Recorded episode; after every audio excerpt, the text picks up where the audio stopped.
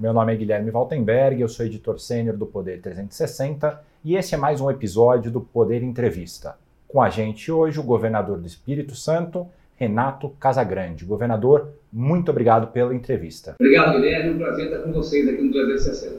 Governador, recentemente estados e municípios foram incluídos na CPI que vai investigar as ações ou possíveis omissões do governo durante a pandemia. Como é que o senhor interpretou a inclusão de estados e municípios? Olha, é perfeitamente normal que o Congresso possa fiscalizar o uso de recursos do governo federal aplicado nos estados e municípios. Então, isso não tem nenhuma divergência, porque é papel do Congresso Nacional. É, e estamos inteiramente à disposição do Congresso Nacional para isso. Mas o que se tentou, primeiramente, foi um envolvimento de governadores e prefeitos com relação ao uso do recurso, até porque o governo federal, nesses últimos meses, tem tratado das informações é, dirigidas aos estados e aos municípios de forma muito equivocada. Né? A própria divulgação é, fantasiosa e que não é verdadeira de que os estados receberam um volume de recursos é, que, não, que, não, que não receberam, porque é, somaram é, o montante final desse recurso, aquilo que foi pago no auxílio emergencial, aquilo que é repasse constitucional, SPE, por exemplo, SPM, repasse de royalties de petróleo, e auxílio que nós tivemos no ano passado para a compensação de receita e para a área de saúde. Aqui no Espírito Santo, por exemplo, é, divulgou que eu recebi 16,1 bilhões de reais, tá certo? E, na verdade, nós recebemos aqui pra, como compensação e como auxílio para recurso, um bilhão e meio de reais, tá certo? Então, é, esse tipo de, de tentativa de envolver os governadores numa crise, isso já faz parte de uma estratégia de parte da liderança do governo federal. E foi isso que aconteceu mais uma vez. É natural que haja fiscalização, mas não é, é natural que você queira envolver governadores e prefeitos é, antes de ter qualquer tipo de fiscalização é, e também de investigação. E também, assim, o que se tentou foi é, dar uma dimensão à CPI, porque a CPI não, não tem efetividade, não tem objetivo, não, não seja concreta, né, não, não produza um resultado. Mas eu, eu compreendo que a formação da CPI permite que agora, de fato, a gente analise a responsabilidade na gestão da Covid, é, desde o início da pandemia, nós estamos pedindo uma coordenação nacional da Covid, desde da pandemia, nós estamos pedindo uma centralidade, né, pedindo para que a gente pudesse é, ter uma orientação única do país. É contraditória a posição do governo federal. O governo federal nos ajudou no ano passado com recursos financeiros, né, entrada de saúde para compensação de receita, não no montante que ele divulgou, mas nos ajudou. Mas, ao mesmo tempo, a, os exemplos, né, o exemplo é, e os exemplos de autoridades é, do, da, do governo federal são exemplos que jogam contra né, a orientação da ciência e tudo aquilo que a gente prega no dia a dia. Então, isso acabou dificultando. Então, nós queremos que a CPI possa funcionar, buscar responsabilidade, mas mais, mais do que buscar responsabilidade, achar um caminho para essa crise que nós estamos vivendo hoje no país,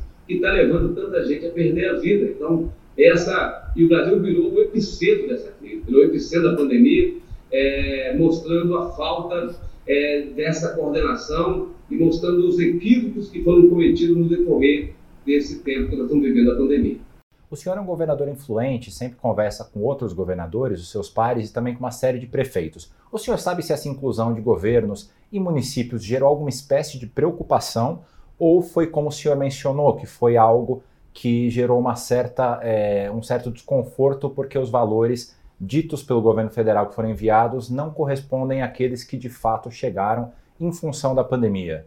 Não, criou desconforto sim, velho. Criou desconforto porque é, o movimento é político. Se o movimento é político, não tem aqui uma, um objetivo claro de fazer uma investigação é, real, adequada, né, que possa mostrar o que de fato foi, onde foi usado o recurso. É, é bom que a gente, a gente diga que numa hora como essa, assim, a gente tem que ter total transparência. Então, aqui no Espírito Santo, nós somos o estado mais transparente do Brasil no uso do recurso da Covid. Né? E todo mundo deve, deve ter esse tipo de comportamento. Aqueles que não tiveram esse tipo de comportamento acabaram tendo problema durante o ano passado. A gente viu até até secretários de saúde afastados, até governadores afastados. Então, o governador do Rio teve esse debate, está tendo esse debate vivendo isso na Assembleia Legislativa do Rio de Janeiro. Então, assim, é preciso que a gente compreenda que a fiscalização deva acontecer. Mas no Brasil, é, todos os temas da Covid foram muito politizados e tem uma disputa permanente, até mesmo agora na composição da CPI, uma disputa pública na internet, é, tentando desqualificar um senador ou outro senador, tentando projetar algum senador. Então, tem uma disputa muito intensa na sociedade hoje com relação ao, aos temas da Covid, porque é, tem, tem um processo, já pensando em 2022, que tudo que se faz hoje tem o interesse de tirar um pouco e atingir um pouco a imagem de adversários. Então, nós estamos distantes da eleição, mas desde o primeiro momento da gestão da pandemia, o que está na cabeça de muita liderança já é o processo eleitoral de 2022. Então, por isso é que causou preocupação, mas não vejo que os vereadores tenham preocupação com relação à investigação, e sim a estratégia política de desgastar e envolver os governadores e prefeitos é, em torno de um tema que nós não temos responsabilidade. O senhor citou a politização né, desse, desses fatos relacionados à pandemia. Na sua avaliação, essa politização é do governo federal ou também é de alguns governadores? Eu acho que é das duas partes. Né? Acho que você tem, de um lado, é, governadores que têm também interesse na politização, mas o que a gente assistiu em maior, maior, em maior número de vezes foi o governo federal fazendo uma politização muito intensa, né? seja com relação ao uso de máscara, seja com relação a, aos recursos de, de, destinados aos estados, seja com relação à não aglomeração. Então, assim, você tem, não, não parte, às vezes, direto do presidente, mas pela base política do presidente, um, um, um enfrentamento cotidiano aos governadores. Cotidiano tá? se a gente uma medida para poder restringir atividade econômica e social, é um enfrentamento cotidiano. E isso está também na orientação, muitas vezes, do próprio presidente da República e de alguma liderança muito próxima do governo federal e muito próximo do presidente. Então, esse enfrentamento é mais por parte do governo federal, mas também acontece, aconteceu, né, por parte de alguns governadores. Mas é um enfrentamento permanente que a gente tem que conviver, conviver numa terceira guerra mundial né? Nós estamos vivendo um momento de perdas de muita gente é, no Brasil e fora do Brasil. É, já passamos de 3 milhões de pessoas que perderam a vida é, no, no, no, mundo. É, nós estamos num momento de enfrentamento permanente é no mundo todo e o inimigo é o vírus. Então, nós estamos nessa guerra mundial. E aqui no Brasil, a gente tem que conviver ainda com conflitos internos. A gente tem que conviver com conflitos internos, enfrentar o vírus então, por isso o Brasil se tornou o epicentro é, da pandemia no mundo. E na sua avaliação, qual foi o grande erro do governo federal na condução da pandemia? Foi a confusão criada pela orientação do governo federal, né, de que, desde o primeiro momento, ele negou a pandemia, negou o efeito da pandemia, negou as consequências, é, é o, o, resultado para a sociedade, o resultado maléfico para a sociedade da pandemia. Então, esse negacionismo foi o principal erro do governo federal. É por isso que é, o governo federal hoje recebe críticas de muitas entidades ligadas à área de saúde é, e de organismos internacionais e nacionais né, pela negação. Então, a negação é a pior postura que a gente podia ter é, durante e diante de uma pandemia que está tirando tantas vidas é, da, aqui no Brasil e fora do Brasil. Então, acho que esse, e essa negação levou a, a ações é, do governo federal que destoam de toda a orientação e consolidou uma imagem é, do governo federal no mundo de quem não tem a preocupação na preservação de vidas. Então, acho que esse é o principal é, problema do governo que levou à troca permanente de ministros, tá certo? Agora, com a entrada do ministro Queiroga, eu espero que a gente possa estar caminhando é, de, uma, de, uma, forma diferente, porque ele é, é, da área, então espero que a gente consiga, de fato, é, ter uma postura mais adequada por parte do Ministério. É, então, assim, acho que essa negação levou a essa troca permanente do ministro, levou a esse conflito na cabeça do cidadão Você não vai ouvir quem? Vai ouvir o governador que está orientando dessa forma, o prefeito orientando dessa forma, ou vai ouvir o presidente da República? Então, o presidente da República tem muita força é, com as suas palavras, os seus atos. Então, essa confusão provocada pela negação é que foi o principal erro por parte do governo federal. E dos governadores e, e prefeitos? Qual que o senhor avalia que pode ter sido o grande erro, se é que houve um padrão na forma de errar ao longo da pandemia? Acho que não tem como você definir um padrão, porque nós não tivemos um comportamento único no Brasil.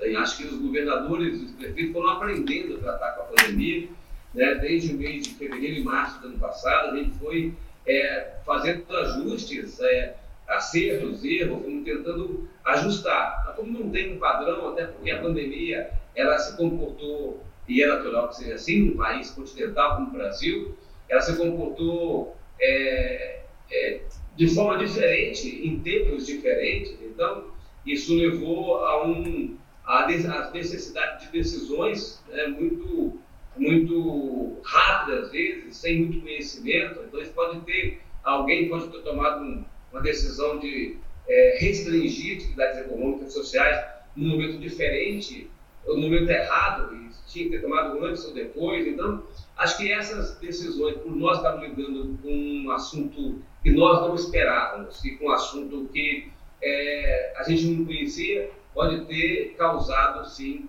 é, erros em algum momento durante a gestão da pandemia. Mas eu sinto que, pelo que eu vejo no Fórum dos Governadores, é, no contato que eu tenho com os outros governadores, todo mundo muito, muito disposto a acertar, muito tentando efetivamente acertar nesse ambiente em que você tem que preservar a vida, preservar a atividade econômica, tentando equilibrar aí uma posição que seja mediana para a gente possa, para a gente pudesse dar condições de sobrevivência a todos.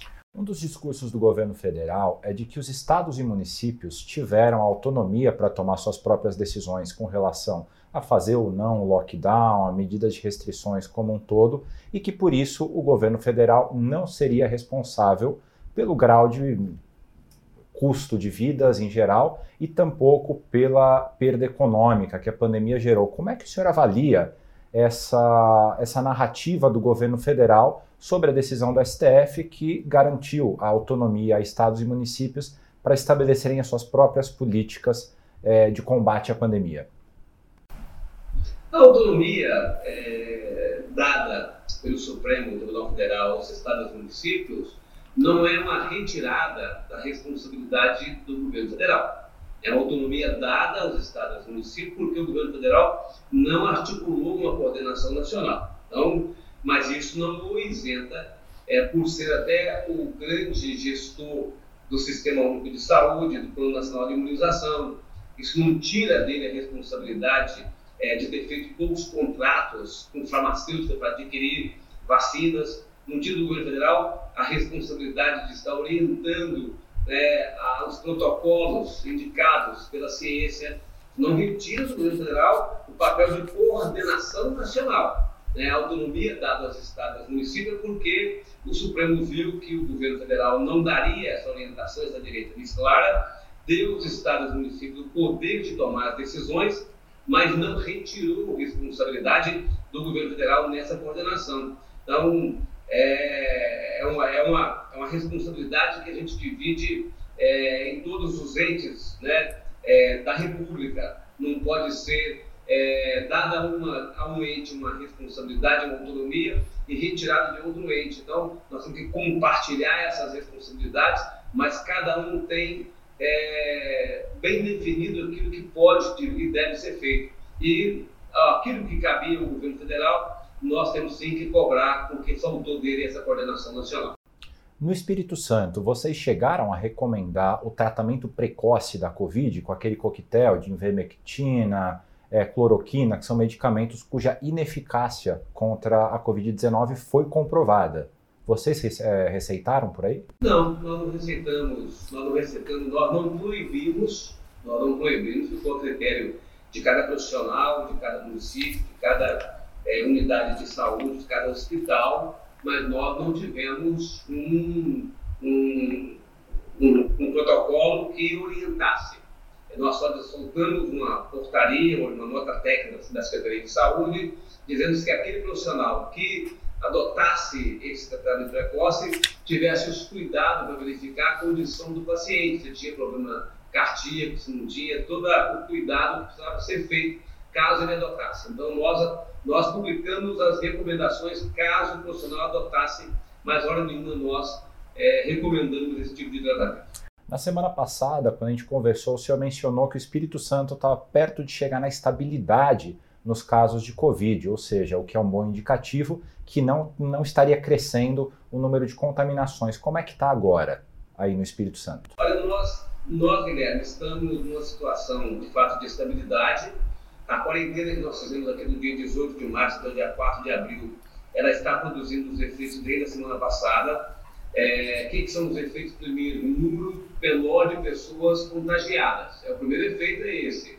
Quando você faz uma quarentena, reduz a interação, as pessoas colaboram, eu sou muito grato à, população capixaba é, que está colaborando, então, pessoas colaboram. Então, o primeiro efeito é a redução do número de exames feitos, redução do número de pessoas com sintomas, é, redução do índice de transmissão. Então, isso está acontecendo desde a semana passada. O segundo efeito é no número de pessoas internadas. Então, nós estabilizamos o número de pessoas internadas na semana passada e esperamos que a partir desta semana a gente comece, comece a cair o número de pessoas internadas. Já houve uma redução da pressão nas unidades de pronto-atendimento, nas UBAs e nos pronto-atendimento, nos PAs. Então, nós tínhamos uma quantidade grande de pessoas esperando né, vaga em UTI, enfermaria, nas UBAs e nos PAs, e esse quantitativo diminuiu. Então, já é um segundo, já é um, um outro sinal. E espero que isso tenha efeito agora sobre as vagas de leitos de UTI em especial. Leite de enfermaria já teve uma queda, leite de UTI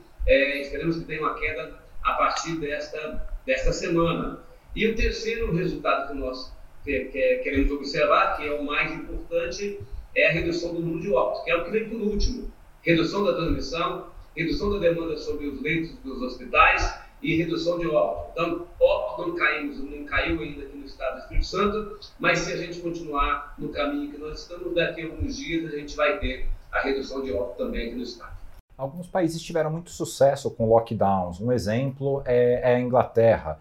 No dia 26 de janeiro, eles tiveram mais de 1.700 mortes. Ontem foram apenas 10. O Boris Johnson, que é o primeiro-ministro da Inglaterra atribuiu essa queda, sobretudo ao lockdown, não apenas à vacinação. Eles já vacinaram com a primeira dose aproximadamente 40% da população britânica. O senhor acha que lockdown seria uma medida eficiente no Brasil? Olha, é difícil a gente dizer se seria medida eficiente no Brasil, mas o vírus está comprovado que sempre que você reduz a, a interação, você reduz a transmissão e você então consegue administrar é, e diminuir a presença daquela variante, daquela cepa que está agressiva naquele momento e você fazer o atendimento a todos e dar um passo adiante. Então, assim, eu posso dizer assim, a quarentena no Espírito Santo funcionou.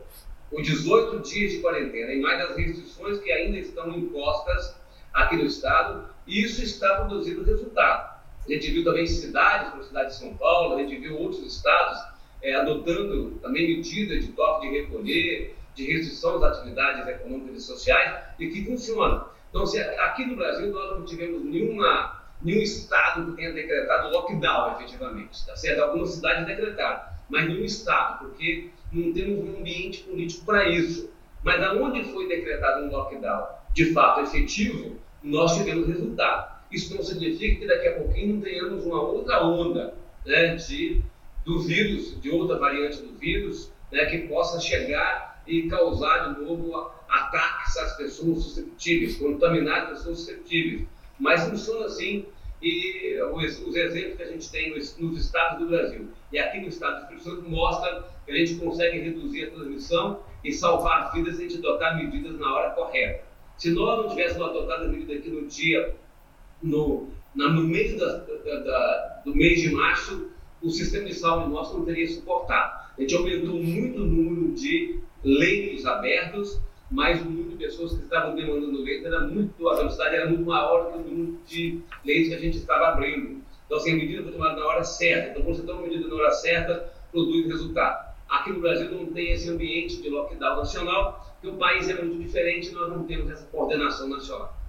E já é possível a gente pensar em quando essa pandemia vai ter terminado e a gente vai poder voltar ao nosso estilo de vida tradicional? Eu acho que nós vamos passar o ano né, convivendo com a pandemia.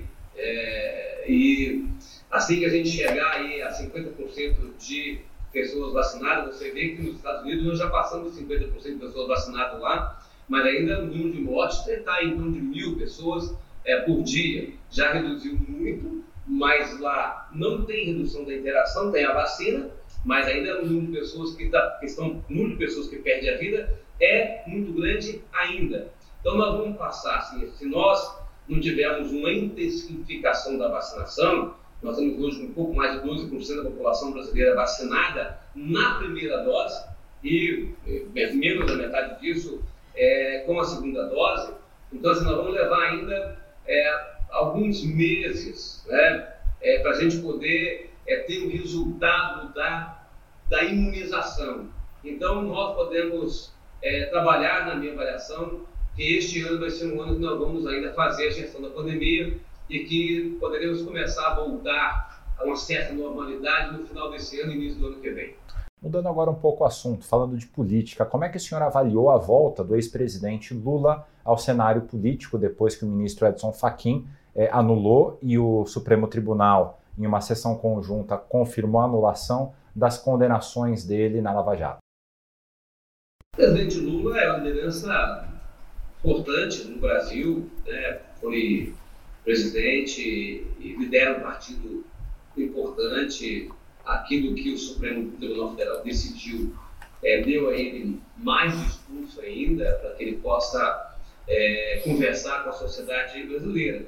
Então, se ele for candidato a presidente da República, é um candidato muito bem posicionado, como as, próprias, como as pesquisas já indicam isso.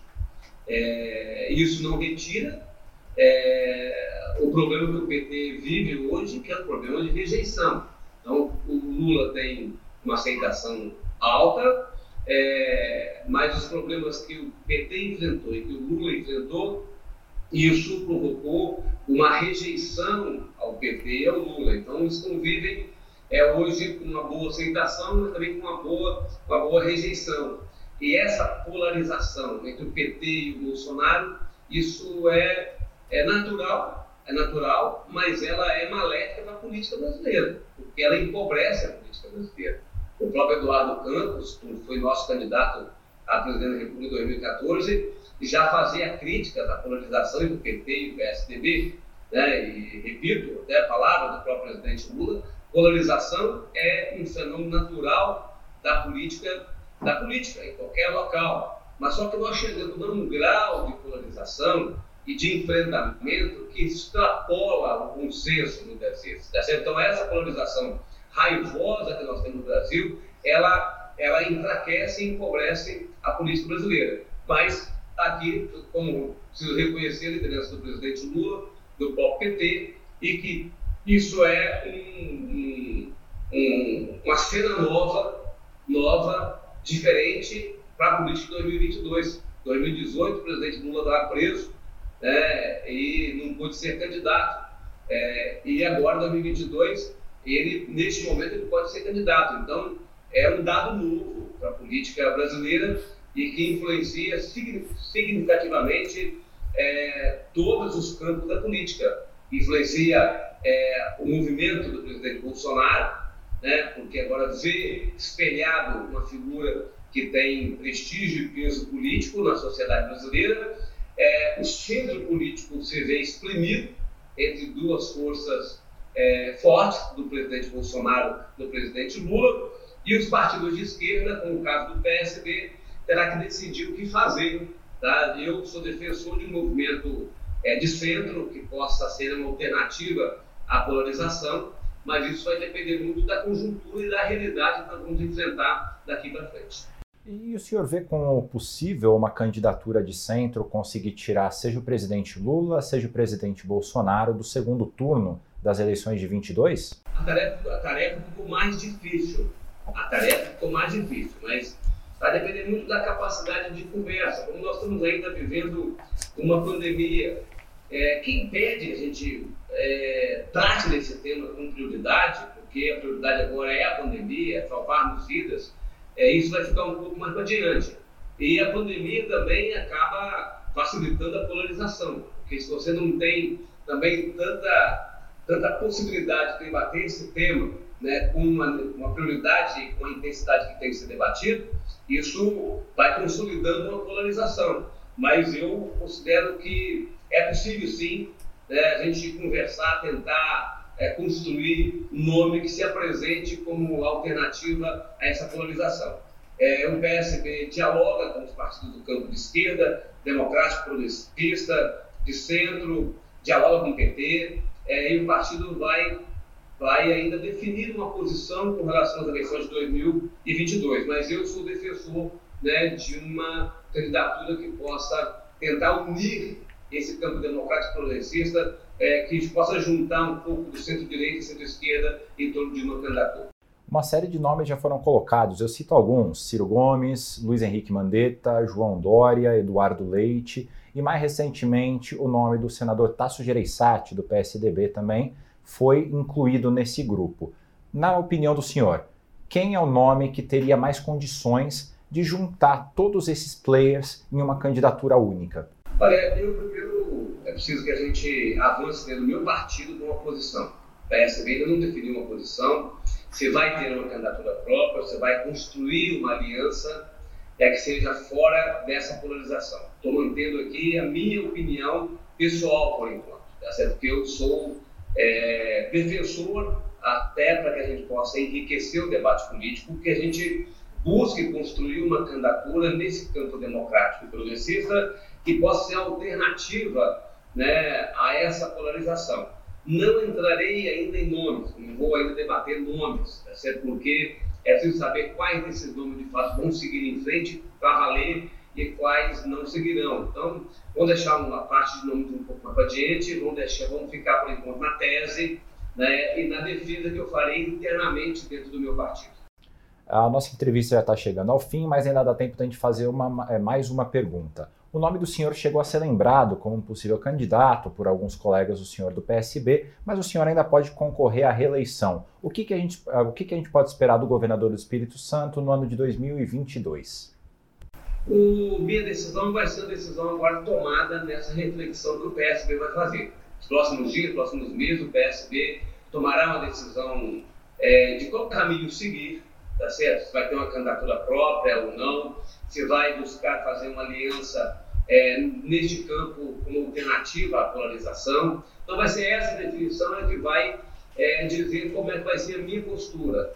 O presidente do partido colocou, de fato, essa possibilidade de eu colocar um nome para candidatura como pré-candidato à presidência da República.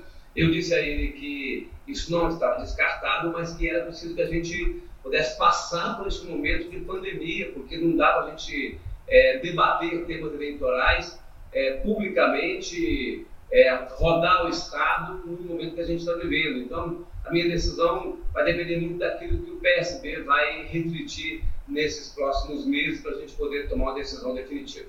Governador, eu queria agradecer ao senhor pela participação no, no quadro Poder Entrevista. Governador, gostaria de fazer alguma última palavra? Só agradecer a você, Guilherme, a equipe aí do, do 360 pelo trabalho que tem feito. Tem sido muito. Eu tenho acompanhado diariamente o trabalho de vocês, vocês são parabéns e colocar o Estado do Espírito Santo à disposição de vocês também. Obrigado, um abraço a todos. Um abraço, governador. Tchau, tchau.